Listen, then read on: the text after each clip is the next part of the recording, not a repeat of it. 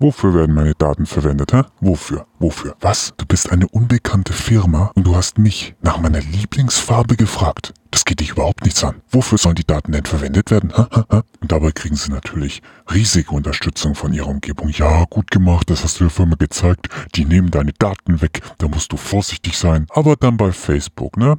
Alles veröffentlichen, was man so hat. Bei Instagram, bei Google, in den E-Mails die privatesten Sachen schreiben. Wenn das Finanzamt fragt, ja, woher haben Sie denn die Einnahmen? Was ist denn das? Was Sie da gekauft haben. Zeigen Sie doch mal die Unterlagen. Wofür brauchen Sie das denn? Ja, da sind die Leute ganz schnell dabei, erzählen die intimsten Sachen, schauen gar nicht, ob sie es überhaupt müssen. Aber es ist ja das Finanzamt. Hilfe, Hilfe, Hilfe, das Finanzamt. Oder die Krankenkasse will Unterlagen haben. Ja, wie ist denn Ihr Einkommen? Ja, geben Sie uns doch mal den Steuerbescheid. Ja, wir brauchen noch weitere Unterlagen. Ja, natürlich dürfen wir das. Wir dürfen das alles. Dann wird irgendwas zitiert. Und wenn man es nachprüft und denen wirklich mal sagt, dass sie das nicht dürfen, dann sind sie plötzlich ganz leise und ruhig ruhig, wenn man sich wehrt. Aber das können diese Spackos ja nicht, die sich dann selber auf die Schulter klopfen und von der Umgebung nochmal auf die Schulter geklopft werden, wie toll sie es doch dem kleinen Unternehmen gezeigt haben. Wehe, ein unbekanntes Unternehmen fragt nach der Lieblingsfarbe oder sonst irgendwas vollkommen harmlosen. Ja, dann ist das Misstrauen riesig und dann fühlen sie sich toll.